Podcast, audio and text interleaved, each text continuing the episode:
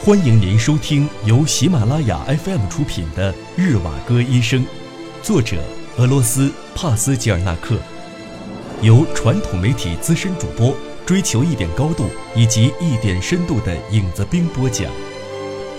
第二十四集，十四。陆军医院撤下来后，孤单地设在西部边境的一座城市里，那儿离铁路不远，大本营就在附近。二月底的日子很是温暖，军官病房里，他们的身体即将要复原了。日瓦格医生也在那里治疗，他要求医护人员把临近他病床的那扇窗户打开。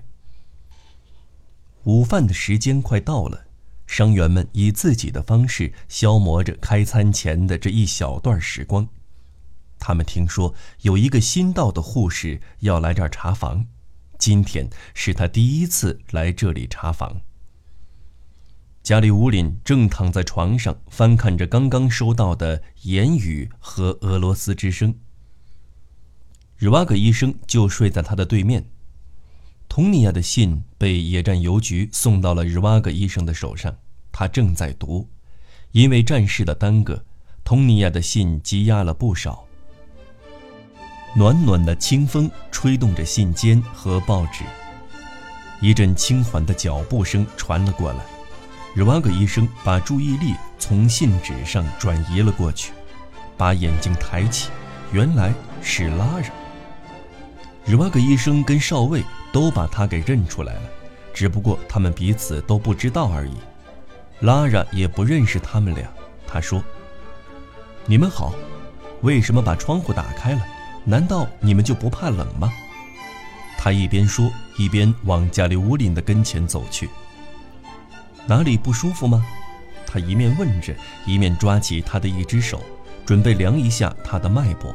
可是拉扎立刻又把少尉的手放开了，自己坐到离床不远的椅子上，窘迫的神情堆了一脸。拉丽莎·菲奥多洛夫娜，真是想不到在这儿见到你呀！加里乌林少尉回答说：“之前我和您的丈夫帕维尔·帕夫洛维奇在一个团里，我们曾经住在一起。我这里还保存着他的东西呢。”“不，这不可能！”他连声说，“真是缘分呐！少尉大人，您认识我的帕莎，对不对？请你快点告诉我，这一切都是怎么回事啊？您之前的意思是他牺牲了，已经埋进土了？”求您什么都别瞒着我，您不必为我担心，我能接受。加里乌林还没有足够的勇气去告诉他真实的情况，他决定暂时对他说一个善意的谎言，好让他把心安下来。敌军抓了安吉波夫，他说，他在发起攻击的时候，率领着自己的那队人冲在了前面，离主力部队太远了，最后就剩下他一个人被包围了。他没得选，只能投降。对于加利乌林的话，拉拉一点儿也不相信。这番话让人感到太突然了，他的情绪十分激动，眼泪控制不住，就像泉水那般迅速往外涌。拉拉不愿意在外人面前哭泣，他赶紧站起来，快速地向病房外走去，打算在走廊里平复一下。不一会儿，表面已经平静了的拉着再次走进了病房。他刻意控制住自己，不往加利乌林那边看，不想忍不住再一次哭出来。他径直走到日瓦格医生的床前，漫不经心的、职业化的说：“您好，请问您有什么地方不舒服吗？”日瓦格看见他一脸的悲楚，双眸里蓄满了泪水。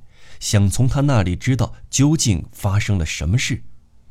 他们曾经两次相遇，一次是在他读中学的时候，另一次是在大学之后。很多话想讲，但日瓦格心里很徘徊，欲言又止。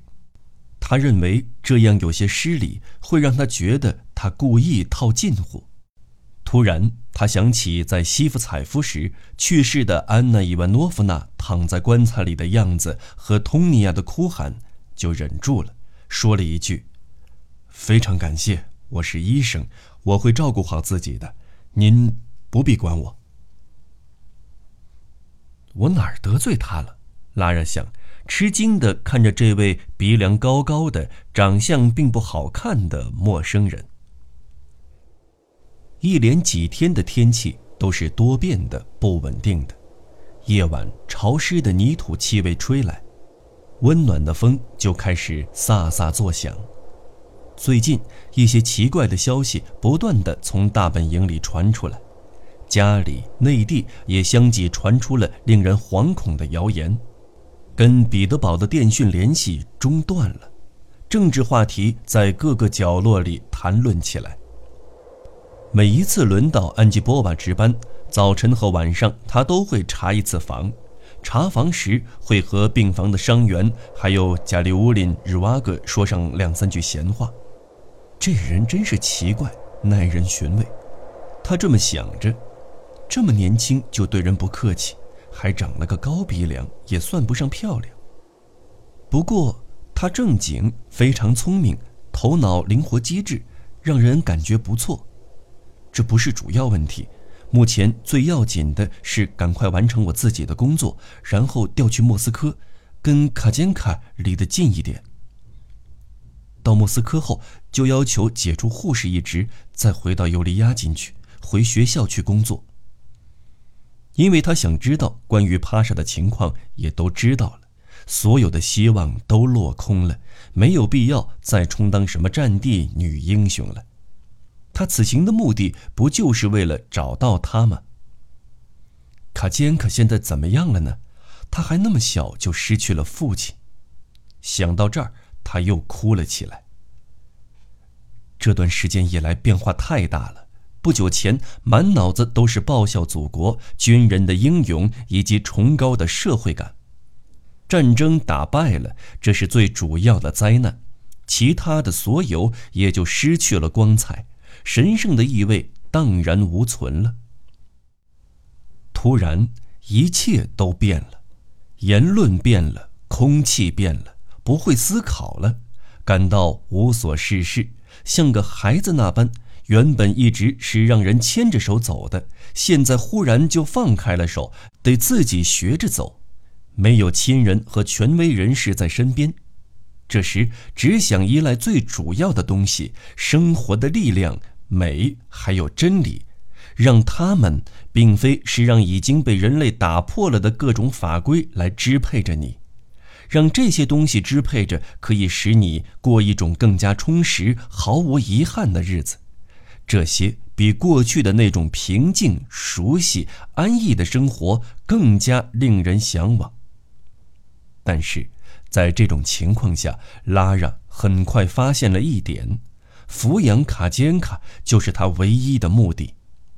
帕莎离开了，拉拉作为一个母亲而活着，她要把所有的力量都倾注在卡坚卡这个失去了父亲的可怜的小女孩身上。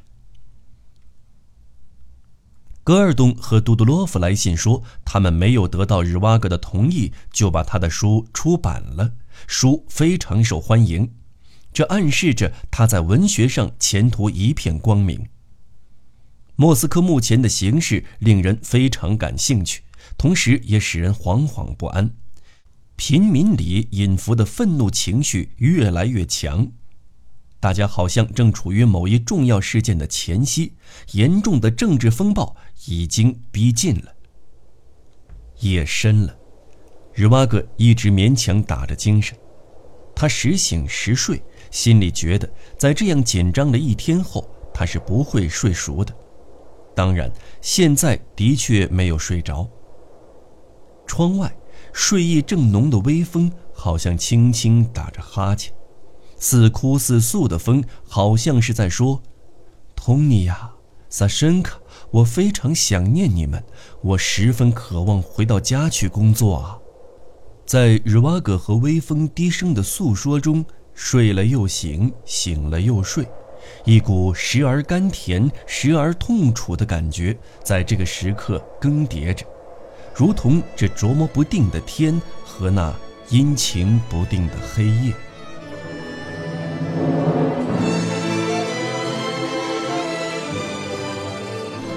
您正在收听的是由喜马拉雅 fm 出品的日瓦戈医生。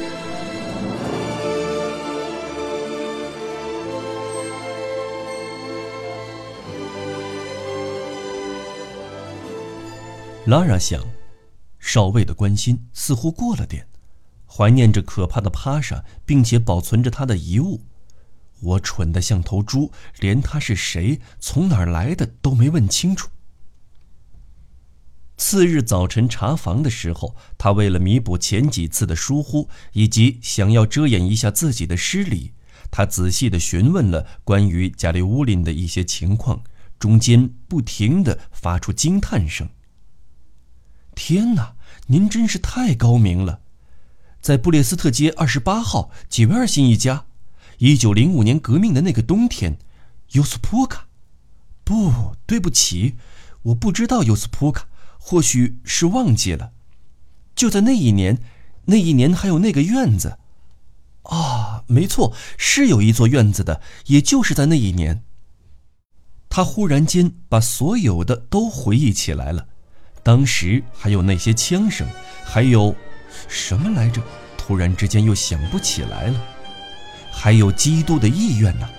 小时候的那些最初的记忆，真的具有巨大的力量，让人终生难忘。对不起，请原谅我的惊讶，少尉，我该怎么称呼您？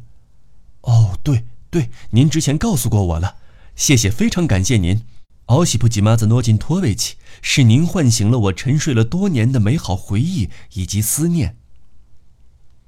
他这一整天心里只装着那座院子，到处走。叹息接连不断，那些盘算差点儿就要脱口而出了。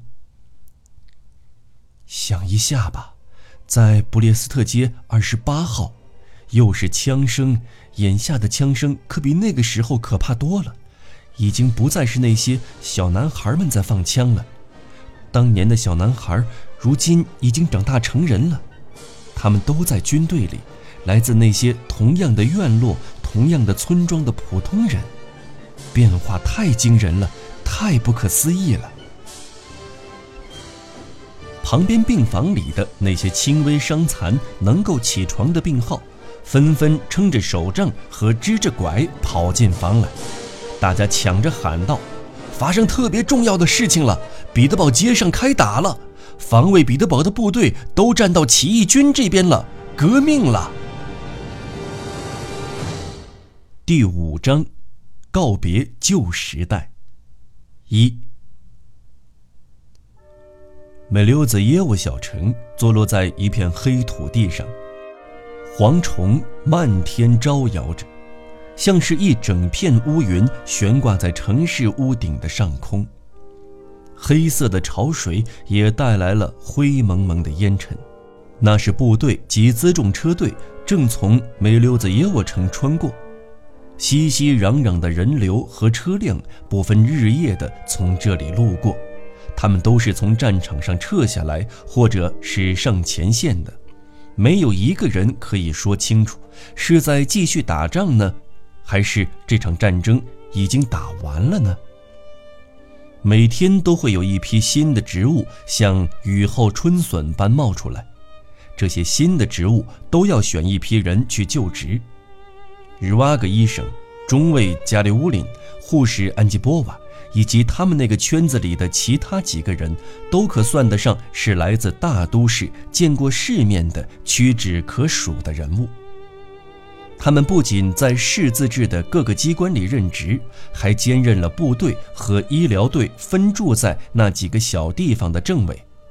他们觉得处理公务不过是在玩户外捉人的游戏而已。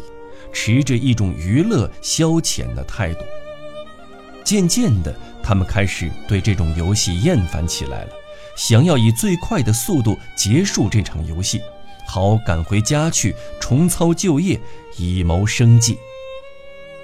因为工作上不可避免的往来关系，日瓦格与安吉波瓦经常会会面。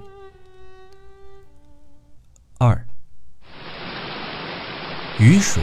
把黑漆漆的烟尘搅乱了，成了咖啡色的泥浆。把美溜子耶沃城的街道弄得泥泞不堪。美溜子耶沃城非常小，走在街上，随意找个地方，沿着街角往外走上一小段路程，就可以看到一望无垠、忧郁的田野和灰蒙蒙的暗色天空。这儿是战争与革命的战场。尤里·安德烈耶维奇给妻子写了封信。部队里还是那样溃败杂乱，已经采取了一些措施，想办法增强士兵的纪律性，提高他们的作战能力。我一有空就到附近的部队去勘察。最后，我想告诉你的是，可能我很早以前就跟你说过了，在这里，我和乌拉尔人安吉波瓦在一起工作。他就是那个从莫斯科来的护士。你还记得你母亲逝世时的那个可怕的夜晚吗？圣诞节的晚会上，有个姑娘对着检察官开了一枪，好像她之后还被审判过。我没有忘记，那个时候你提到过，她还是个在师范学院里就读的女学生。我和米莎以前在一个条件不好的旅馆里见过她。如今也记不起来当时是因为什么事跟你父亲在那个风雪狂肆的晚上一起去的了，好像就是在普列斯纳武装起义的时候吧。他就是跟我一起工作的安吉波瓦。有几次我想尽所有的办法准备回家的，只是这并不容易。工作还不是最主要的，那些事儿可以叫别人代办，这倒不会有什么干扰。眼下最难的就是交通，要么就是没有火车，要么就是挤不上火车。不过看样子是不会这样一直下去的，因此有几个伤势痊愈的、退役的，还有辞职的人，当然也包括我、加里乌林以及安吉波瓦。我们决定下周一不管怎样也要出发了。为了方便坐车，我们分散开来，把各自离去的日子岔开。没准哪天我就到家了。像雪花那般飘落在你的头上呢，不过我还是会事先给你发个电报。在准备启程前，尤里收到了安东尼娅·亚历山大罗夫娜的回信。佟尼娅是在悲痛的情况下写的这封信，连字眼都没时间斟酌，泪痕遍布了整张信纸，一眼望去像极了标点符号。她尽全力去说服丈夫，干脆不必回莫斯科了，直接跑到乌拉尔去找那个不同寻常的女护士得了。她即使穷尽一生，也无法比得上那个女护士所经历过的那些遭遇。她写道：“你不用担心萨申卡，还有她的未来。你没有必要因为萨申卡而觉得羞愧。我一定会以像当年你在我们家所见到的那些规矩来养育她的。”尤里·安德烈耶维奇赶紧把笔拿起来，在信纸上笔走龙蛇地写着回信：“托尼呀，你是不是疯了？托尼呀，你的疑心病真大呀！难道你还不清楚吗？或者是还没有理解透彻？正是因为对你的日夜思念，对你以及我们家庭的忠诚，我才能在这两年的战争期间里战胜了死亡，逃脱了所有可怕的、毁灭性的东西。”事实上，说这些话也都是多余的。我们很快就要相见了，又像以前那样生活，那是所有的误会都会水落石出的。不过，你能给我回复这样的信，倒也引起了我的担心。要是我的信真的使你产生怀疑的话，那么可能是我的举止确实有轻率之处。如此说，我在那个女人面前的某些不经意的举动，会使她觉得迷惑不解。我理应向她道歉。等他从附近的几个村子巡视回来后，我一定立即过去道歉。以前只是省县一级才有地方自治会的，如今在更低一级的机构，在乡里也有了。安吉波瓦去帮助他的一位女性朋友了。那人是负责指导这些新设立的法定机关工作的巡视员。虽然我和安吉波瓦住在同一幢房子里，可是到现在我还不清楚他住在哪个房间。当然，我也从来没有想知道。可这感觉倒真是棒极了。